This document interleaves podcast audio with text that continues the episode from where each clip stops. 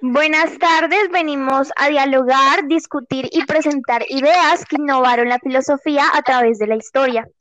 Los integrantes del foro vienen de la Institución Educativa Municipal Nacional de Pitalito Huila, los cuales son Sofía Mota, directora del respectivo foro, Angie Romero Ariza, estudiante, Gania Giraldo Salinas, estudiante, Esteban Torres Jiménez, estudiante.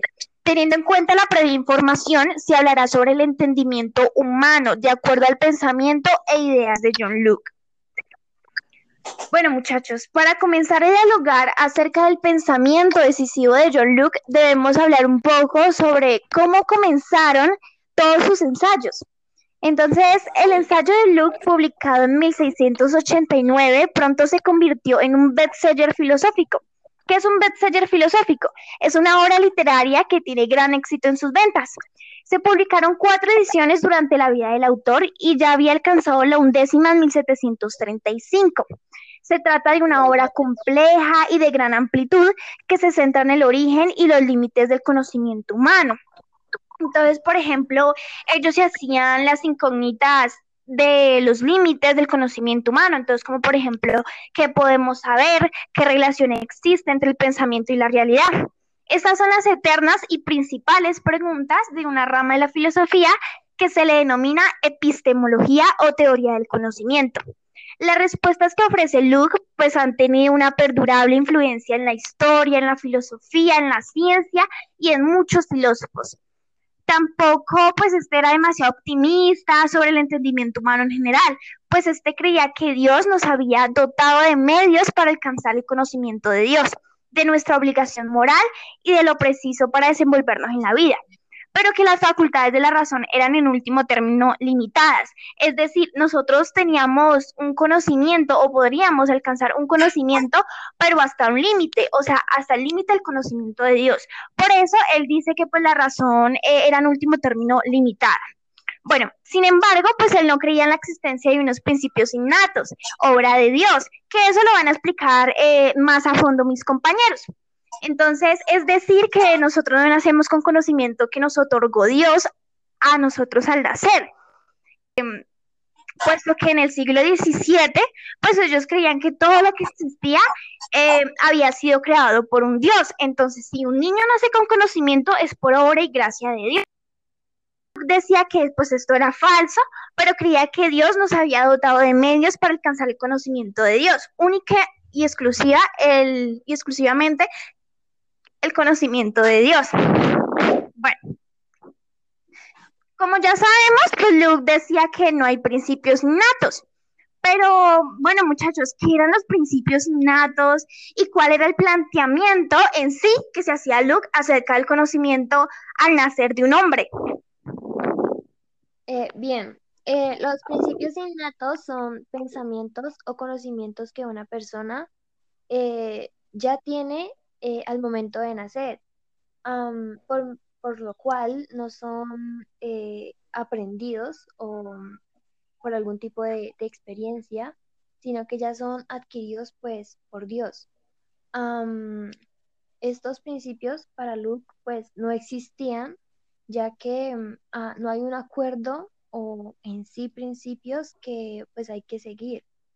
Mm, estos principios innatos se le pueden decir como valores generales, de los cuales muchas personas mm, no se sienten obligadas a cumplirlos o a seguir con, pues, con estos valores. por otro lado, se habla de que los principios innatos son más evidentes en personas con menor experiencia o costumbres de vida, ah, como por ejemplo los niños en comparación con los adultos. Eh, esto es totalmente falso, ya que los niños tampoco eh, se sienten afligidos o u obligados de alguna manera a cumplir con estos principios. Em, por último, otro de los argumentos de Luke para rechazar el, hecho de que los principios innatos no existen es que estos principios em, llegan a usted o, son concedidos a la persona eh, sin que esa persona lo sepa. Lo que hace es que mm, si usted tiene conocimiento y usted no sabe cómo llegó, lo denominan como un pensamiento inconsciente y pues los cuales tampoco existen, mm, debido a que pues su mente es tan transparente. Puede tratarse tanto de lo que Luke llamaba principios especulativos, cual la evidente tautología, o sea, lo que es es, como también los principios prácticos, cual la exigente moral de que los padres deben cuidar a sus hijos o también cumplir con lo que promete. Además, Luke utilizó una serie de argumentos para demostrar la mayor parte de estos argumentos se basan en la supuesta fundamental de que los contenidos de la mente humana son transparentes para uno mismo, o sea, es decir, que si se tiene un pensamiento ha de ser posible acceder al contenido de este pensamiento. Y por eso Luke no creía que tenga sentido decir que alguien tenga un pensamiento sin conocer el contenido de este pensamiento por medio de la experiencia. Así pues, eh, a Luke le queda la tarea de explicar cómo se provee la mente humana de ideas, de creencias, de conocimientos, eh, pues sobre el mundo. Entonces la respuesta de Luke pues era que todas nuestras ideas proceden únicamente de la experiencia, es decir, que si usted tiene una experiencia, usted va a tener una idea.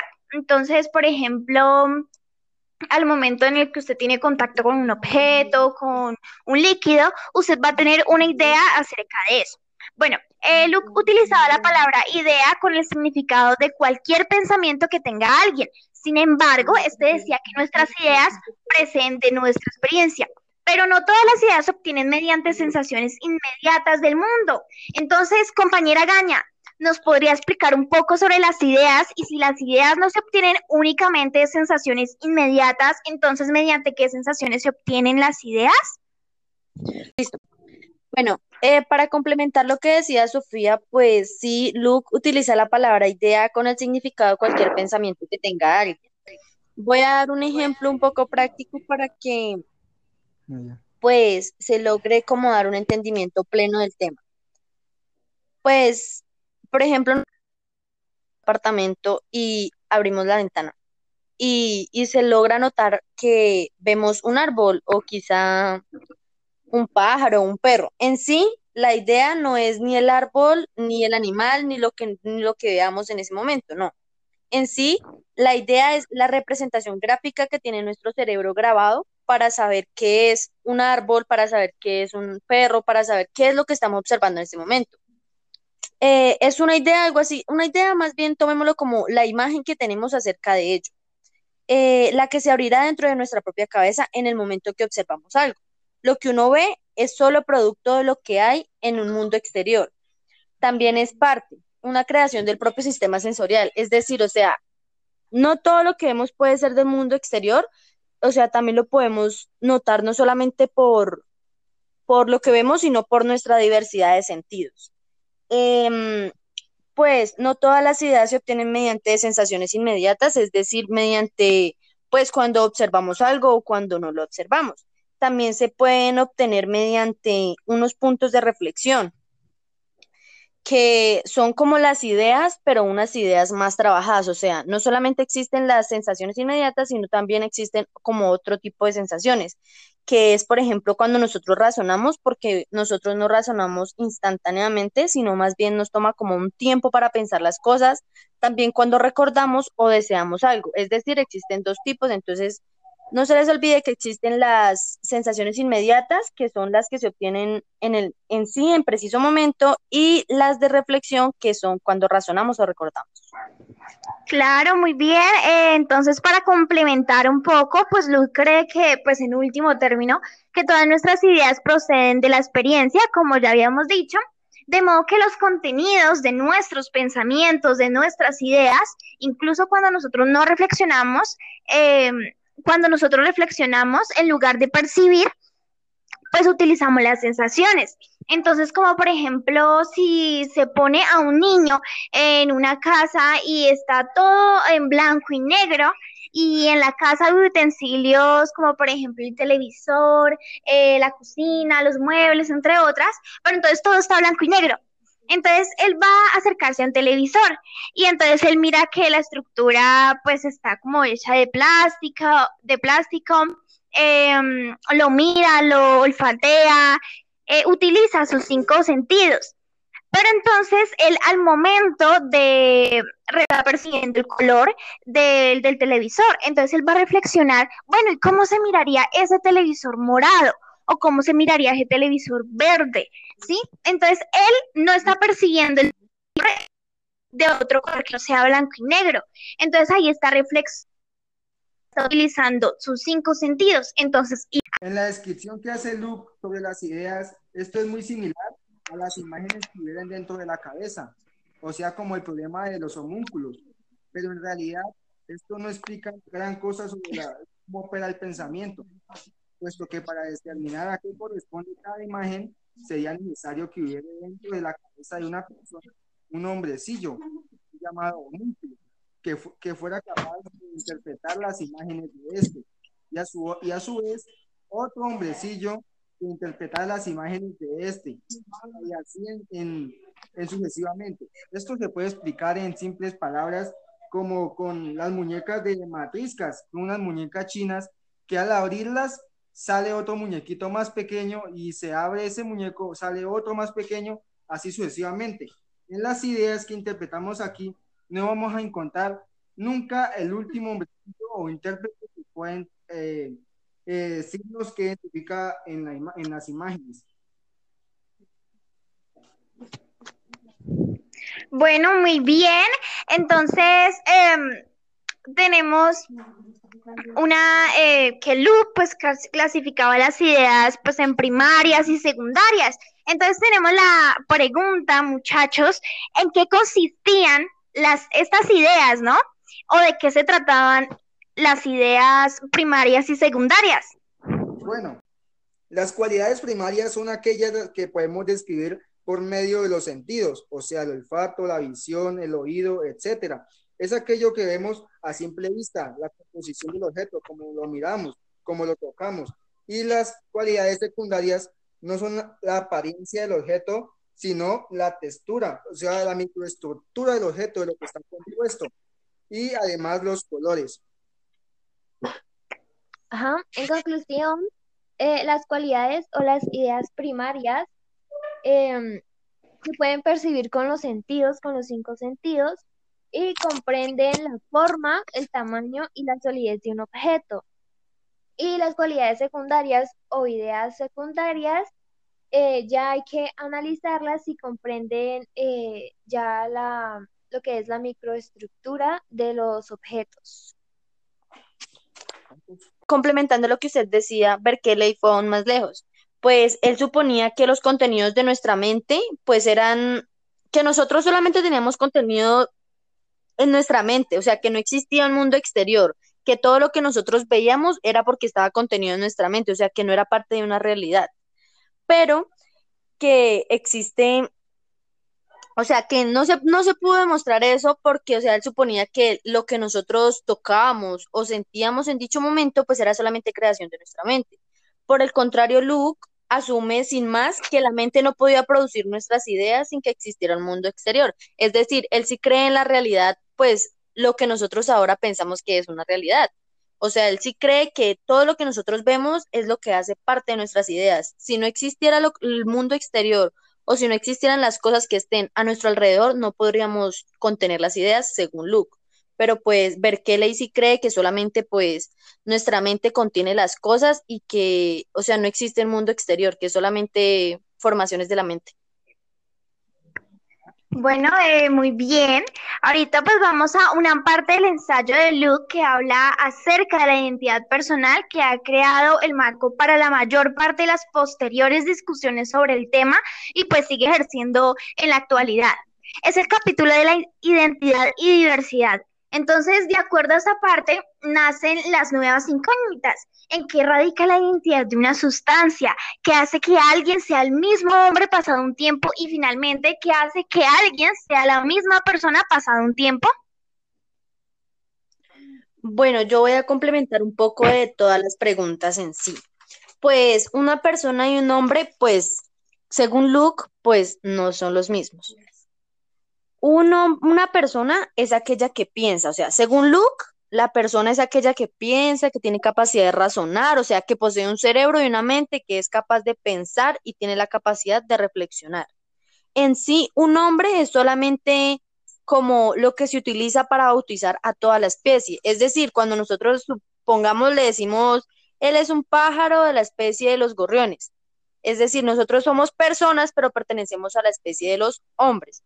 Eh, aunque, o sea, es como decir en este momento que anteriormente pues decíamos que nosotros, pues ahora también se sostiene esa, esa teoría de que nosotros pues provenimos de los especie de los monos, es decir, ellos eran bautizados como especie de monos, ahora nosotros somos bautizados como especie de hombre, ¿por qué? Porque evolucionamos, pero en sí la persona es aquella que solamente tiene inteligencia, capacidad de reflexionar y se basa por medio de la razón.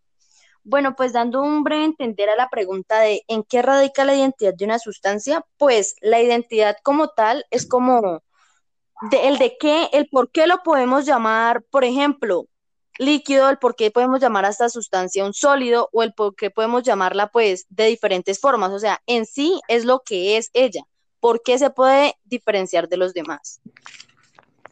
Bueno, ahorita vamos a responder qué hace que alguien sea el mismo hombre pasado un tiempo y qué hace que alguien sea la misma persona pasado un tiempo.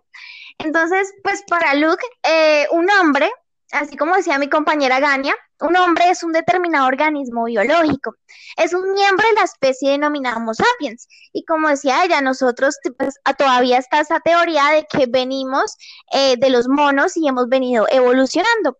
Entonces él decía que nosotros seguíamos siendo el mismo hombre por más cambios físicos y psicológicos que uno tenga.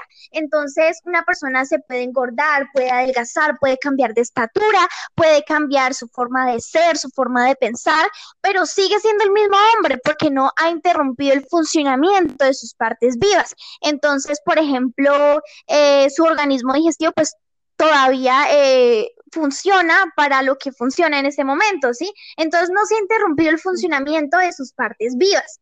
Pero entonces, ¿qué hace que una persona siga siendo una persona eh, pasado un tiempo? Entonces, para Luke, eh, así como decía mi compañera Gania, vuelvo a retomar, una persona es un ser inteligente que piensa, que tiene razón, capacidad de reflexionar y que es capaz de examinar mismo y, a toda la sociedad. Entonces, eh, pues en distintos lugares y momentos de la vida, de las circunstancias que éste tenga, ¿sí? Bueno, entonces, eh, en sí, eso consistía en la conciencia propia, en la memoria de una persona. Entonces, por ejemplo, si eh, usted mata a una persona y usted pasan los años y pasan los años y usted no se acuerda, entonces usted es el mismo hombre porque no ha interrumpido sus, sus funciones de las partes vivas, em, pero entonces no es la misma persona porque ya no tiene conciencia y ya no tiene memoria y eso es lo que lo hace una identidad personal. Y entonces, eh, no sería la misma persona, pero sí el mismo hombre. Entonces, la identidad personal solo perdura en la medida que perdure la propia conciencia la memoria y el interrumpido conocimiento de ser responsable de las acciones cometidas en el pasado. Sí, pero sin embargo, pues este tiene una crítica que le hacen a Luke y, es como una contradicción, ¿sí? Entonces, por ejemplo, para que ustedes lo entiendan mejor, por ejemplo, mm, una persona mata, digamos, a los 16 años a, a un niño y entonces va para el ejército y mata a un guerrillero y esa persona no se acuerda de lo que hizo, de lo que hizo en el pasado, hace 10 años, entonces, pero sí se acuerda que mató al guerrillero. Entonces sería el mismo hombre porque pues no ha interrumpido sus las funciones de, su, de sus partes vivas, pero entonces no sería la misma persona, pero sí la sería. ¿Por qué no sería la misma persona? Porque ya no tiene conciencia y no tiene memoria de lo que hizo en su juventud. Pero entonces, en el momento en el que mató al guerrillero, sí tiene conciencia. Entonces, es una contradicción que le hacen a esta idea planteada por Luke.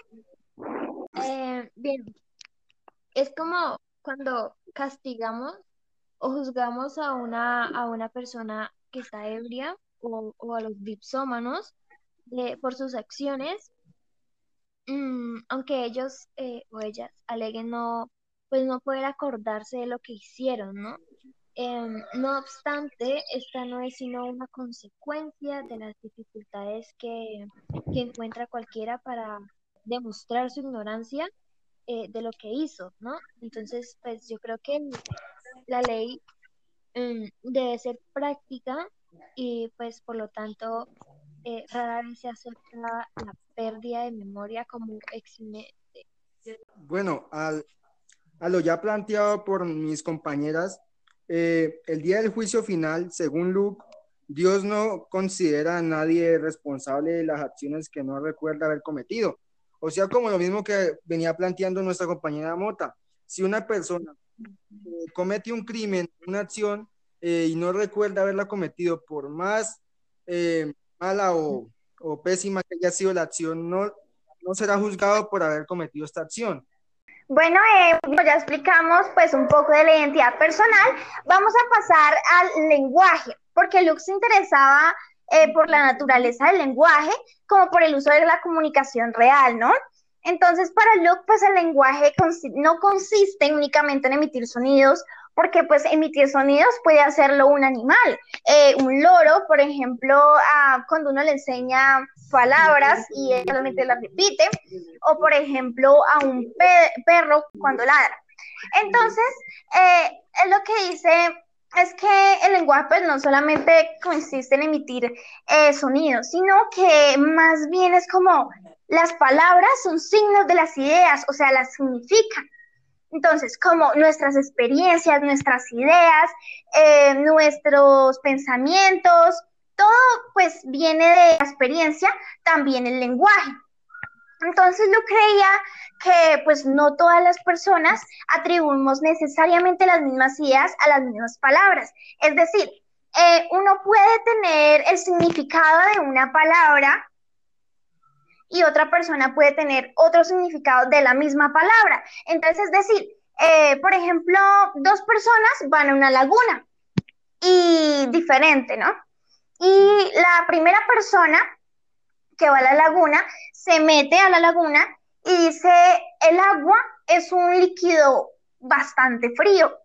Entonces, él tiene ese significado, es porque su experiencia y em, su experiencia cuando se metió era que el agua estaba fría.